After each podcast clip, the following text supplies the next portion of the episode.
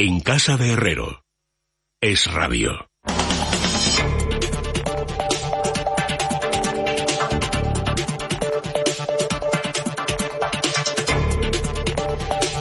Cuatro minutos quedan para que sean las nueve, las ocho en las Islas Canarias y ya estamos en el tiempo de la economía con Ricardo Lucas. ¿Qué tal? Muy buenas noches, Ricardo.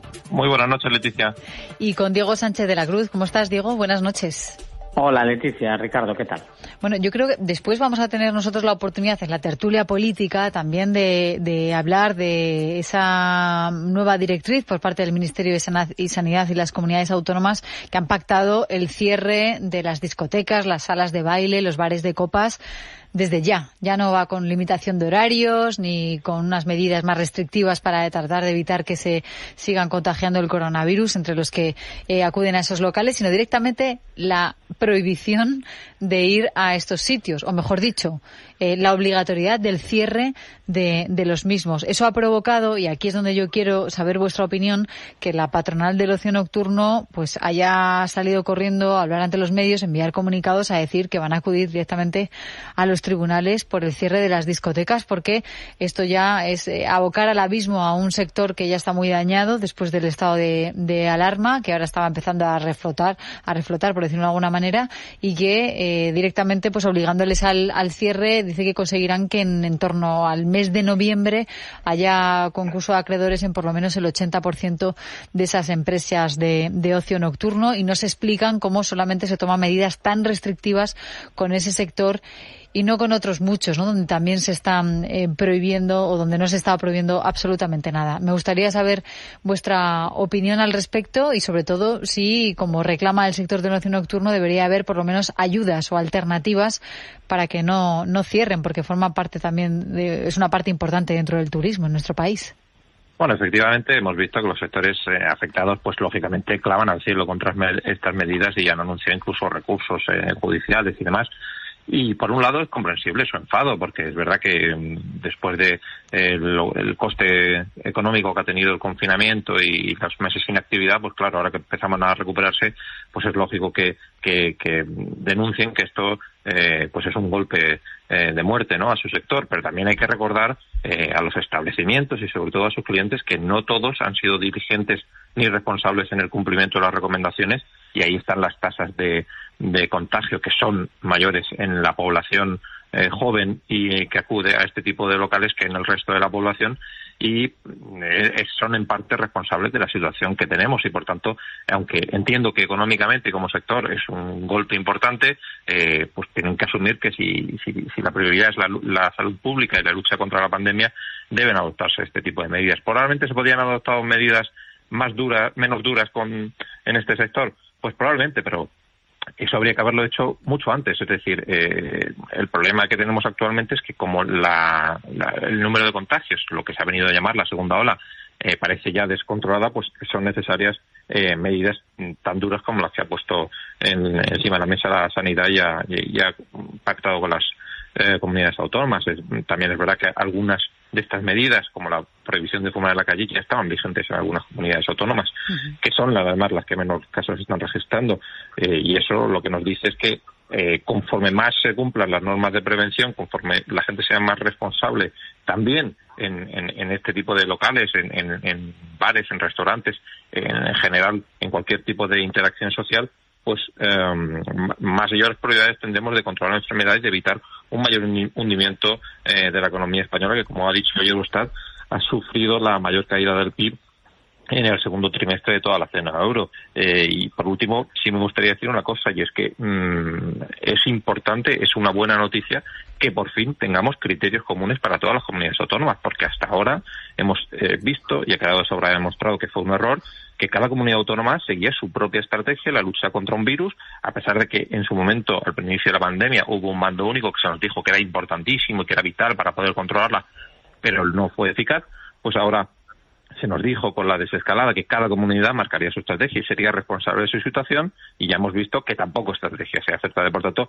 me parece que es una un buena noticia y es un buen punto de partida que por fin tengamos criterios comunes para todas las comunidades con independencia de quién los de que los aplique. Eh, pero ya digo que me temo que llegan tarde porque este nivel de contagios que algunos esperaban para septiembre y que ya tenemos aquí eh, significa que va a ralentizar la recuperación de la economía española, que ya estaba siendo muy lenta la recuperación de los niveles de actividad y que, por tanto, nos enfrentamos a una crisis más larga y a consecuencias económicas más desastrosas, no solo para estos sectores que se van afectados por las medidas tan duras, sino para el conjunto de la economía española.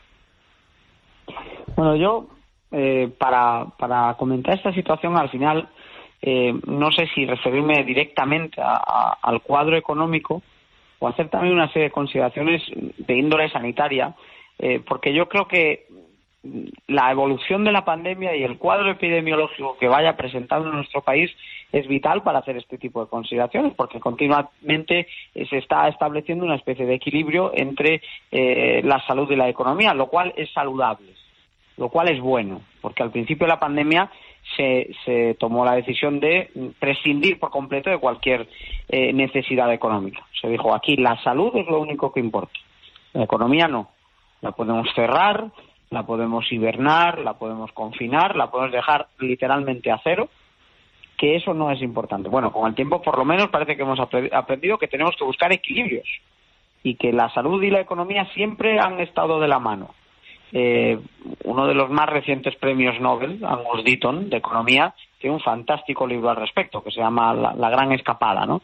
Eh, entonces, claro, en clave sanitaria, por mucho que tengamos un número de rebrotes que obviamente puede copar y copa, en efecto, muchos titulares y capta mucho la atención de los medios de comunicación, como no puede ser de otra manera, también es verdad que dentro de la cifra de contagiados tenemos muchas otras cifras que nos dan eh, una, una, radiografía cualitativa bastante más eh, profunda de cuál está siendo la incidencia de la enfermedad ahora mismo en España.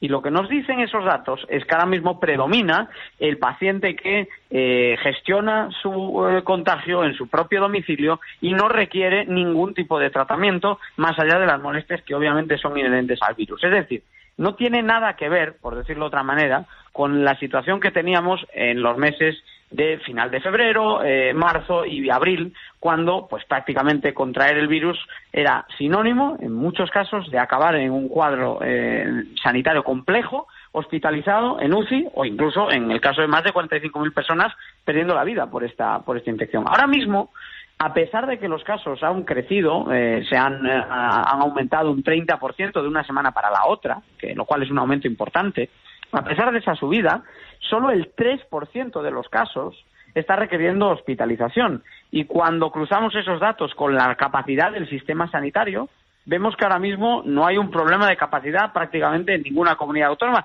y no debería haberlo, porque además ya hemos conocido las distintas fórmulas que hay para, cuando sea necesario, estirar la capacidad del sistema sanitario. Llámese atención a domicilio, llámese hoteles medicalizados, llámese eh, hospitales de campaña, etcétera. Entonces, repito, si con los rebrotes que hay, con esos titulares tan gruesos, a pesar de ello, solo el 3% de los casos está requiriendo hospitalización, yo creo que lo primero que deberíamos tener es un poco más de cabeza fría a la hora de tomar estas decisiones. Y a la hora de tomarlas, que impere mm, un cierto gradualismo, porque lo que no puede ser es que estos sectores pasen de la hibernación a la normalidad eh, y ahora de nuevo a la hibernación. Eso supone la quiebra ya absoluta de los negocios que siguiesen en pie dentro de estos sectores, que muchos de ellos no lo seguían. Y por cierto, con una problemática añadida.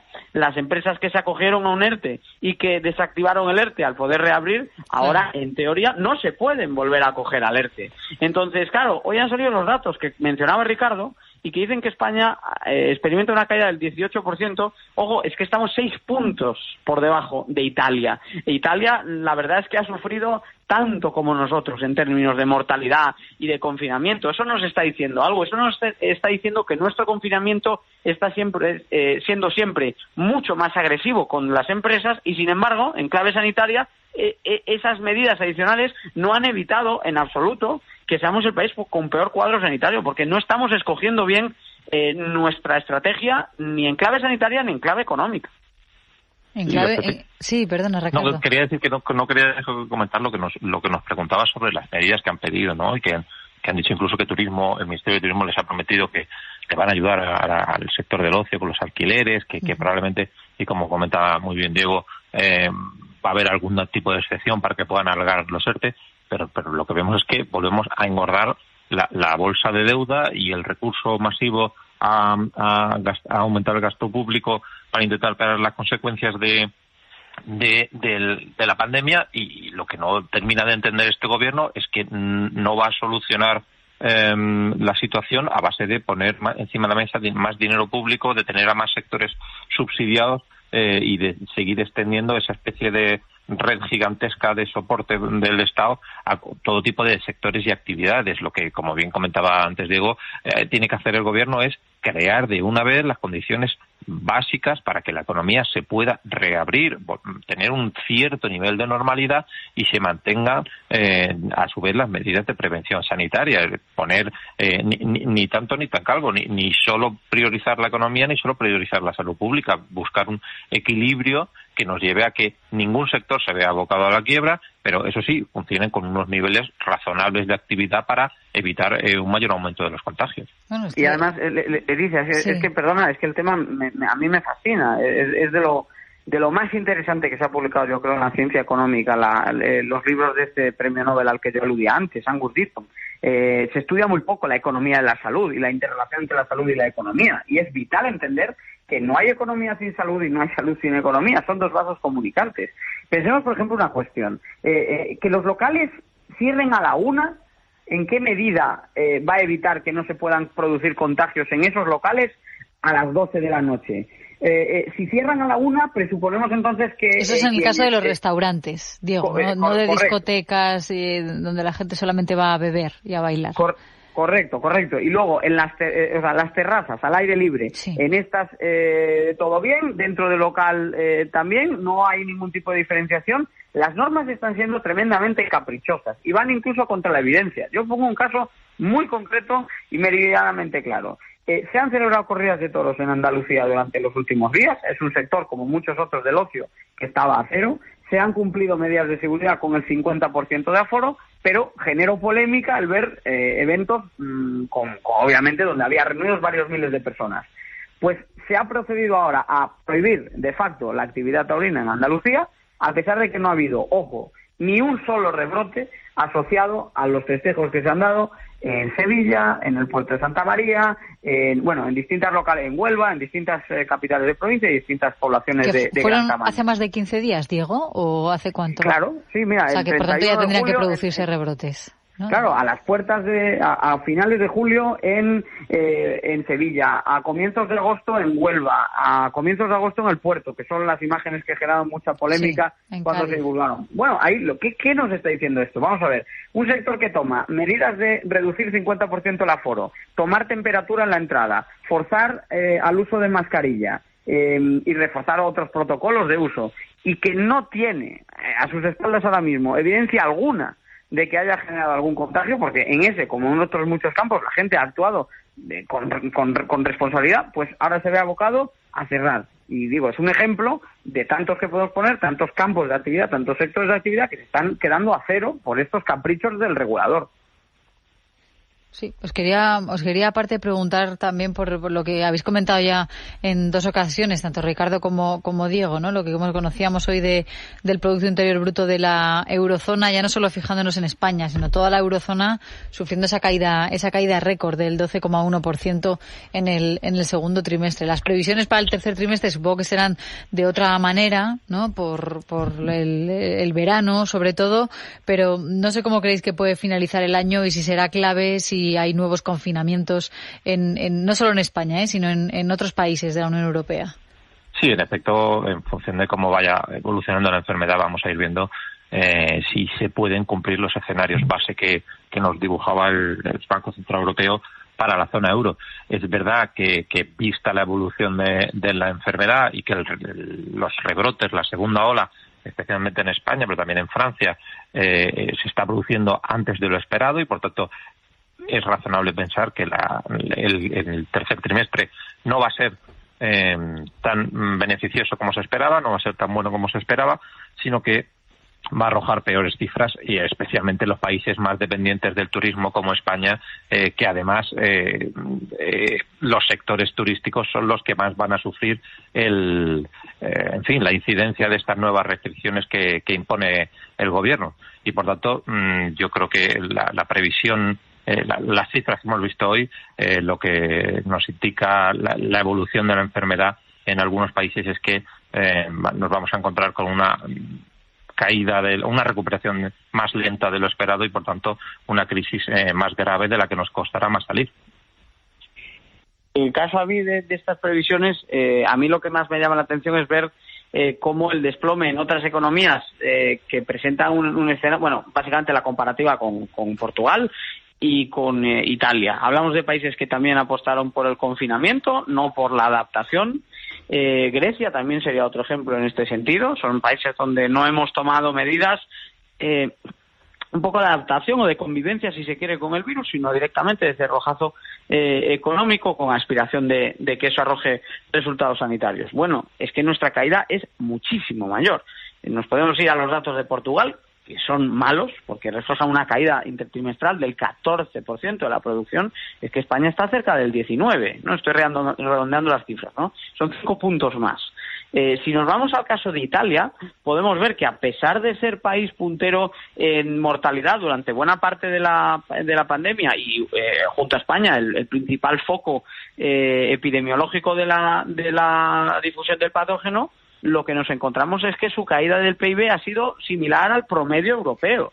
Entonces, eh, yo insisto, se puede cerrar una economía parcialmente, se pueden tomar medidas de aislamiento eh, y se puede ser incluso razonablemente radical, pero hacer un cerrojazo total y absoluto de muchos sectores, hibernar por completo la actividad de algunos sectores, eso genera pérdidas que son duraderas y que causan que la recuperación sea mucho más lenta. Y bueno, eh, hoy se divulgaba un informe Oliver Wyman distribuía una, especie de panel ¿no? de estimaciones de, los, de las principales empresas del mundo ¿no? Eh, y barajaban una recuperación en general en 2022. Eso, por lo tanto, aplica para la mayoría de las economías eh, de, Occidente. En el caso de España, si nos quedamos atrás, y todo apunta que nos estamos quedando atrás, y nos iríamos finalmente al escenario que nosotros en libre mercado ya avanzamos en su momento, que planteaba una recuperación alrededor del año 2023. De hecho, Ricardo lo sabe bien, Expansión ha manejado también informes similares y apunta a una recuperación muy, muy lenta en el caso de España en comparación con otros países. Y yo me pregunto, ¿se puede permitir España, eh, se puede permitir los jóvenes españoles y los no tan jóvenes españoles, después de una crisis como la anterior, tan duradera, que arranca en el último trimestre de 2007 y se prolonga hasta finales de 2013, eh, y en el caso de muchas personas no empieza de verdad a notarse una recuperación hasta 2015, 2016, ¿podemos permitirnos ahora otra vez dos, tres, cuatro años perdidos? Yo creo que la situación social es mucho más dura de lo que nos dábamos cuenta y que poco a poco ya nos vamos eh, concienciando de ello, gracias a Dios, de que lo que viene va a ser muy duro. De hecho, Diego, con lo que dices, perdona, el otro día escuchaba las declaraciones de un experto que alertaba de las fiestas estas COVID, las fiestas de los jóvenes que hay mm. algunos que están infectados y que aprovechan para hacer la gracieta de contagiar a todos los demás bebiendo de todos los vasos de los demás e intentar propagar así un poco la enfermedad en un gesto de, rebeldía. Y decía ese experto que quizá la manera de intentar concienciarles de, de, la peligrosidad que entraña ese juego, así como no hace falta llevarlo al extremo, los que no se ponen mascarilla o no se lavan las manos o no respetan la distancia de seguridad, es apelar a su futuro, al futuro que van a tener estos chavales en, a, corto o medio plazo, porque no van a tener trabajo seguramente y ahí quizá eso sí que les toque de cerca ¿no? y se den cuenta del, del, problema que, que hay en realidad y que conlleva todo esto. Desde luego que sería una buena estrategia porque hay que recordar que, otra de las cosas que nos ha dicho hoy el Eurostat es que España está destruyendo uno de cada tres empleos que se pierden en la zona euro y, efectivamente, como hemos visto en otras crisis, los unos de los colectivos más damnificados eh, en España cuando, cuando hay gran, gran destrucción de, de empleo por las deficiencias del mercado laboral, pero siempre suelen ser es la población joven y por tanto ellos van a ser responsables en parte de, cuál, cuál sea su empleabilidad en el futuro. Si seguimos eh, con unos niveles de pandemia como los que estamos viendo, si vemos que la crisis se alarga más de lo que de lo que estamos viendo y que por tanto, eh, como decíamos antes, eh, va a ser muy difícil mantener este nivel de gasto público y de subsidios y de ayudas durante un periodo prolongado de tiempo si la, la crisis se, se prolonga, uno de los principales colectivos afectados van a ser los jóvenes y, por tanto, eh, su comportamiento de hoy eh, puede condicionar eh, su futuro económico, desde luego a corto plazo, pero es probable que también a medio plazo, si la economía no es capaz de recuperarse de una manera tan rápida como lo hizo en la anterior recesión y que, como bien dice Diego, viniendo de donde venimos, que no hemos terminado de recuperar todo el empleo destruido en la anterior crisis, me temo que no va a ser una recuperación rápida.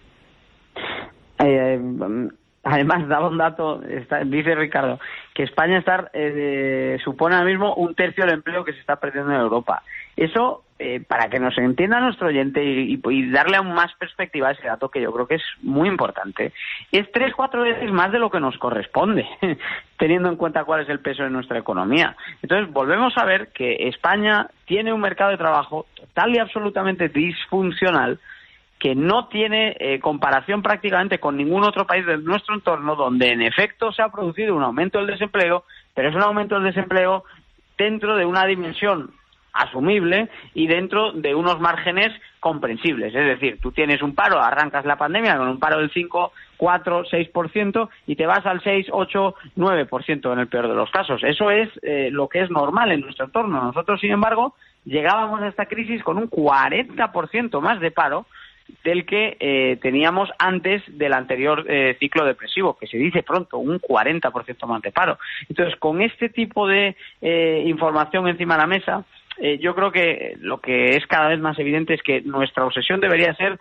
la creación de empleo con una flexibilización muy innovadora y muy radical de nuestro mercado de trabajo, poniendo toda la carne en el asador desde el punto de vista regulatorio y fiscal para crear empleo. Empleo entre otras cosas, también te soluciona el problema fiscal que tiene España. Hay un estudio muy interesante de, BBVA y de Rafael Domenech en el que se estima que tener un paro en el promedio europeo no solo te genera, obviamente, el bienestar social eh, que conlleva el, el quitarte de encima tanto paro, sino que de la noche a la mañana te elimina de un plumazo el déficit y hasta tiene superávit.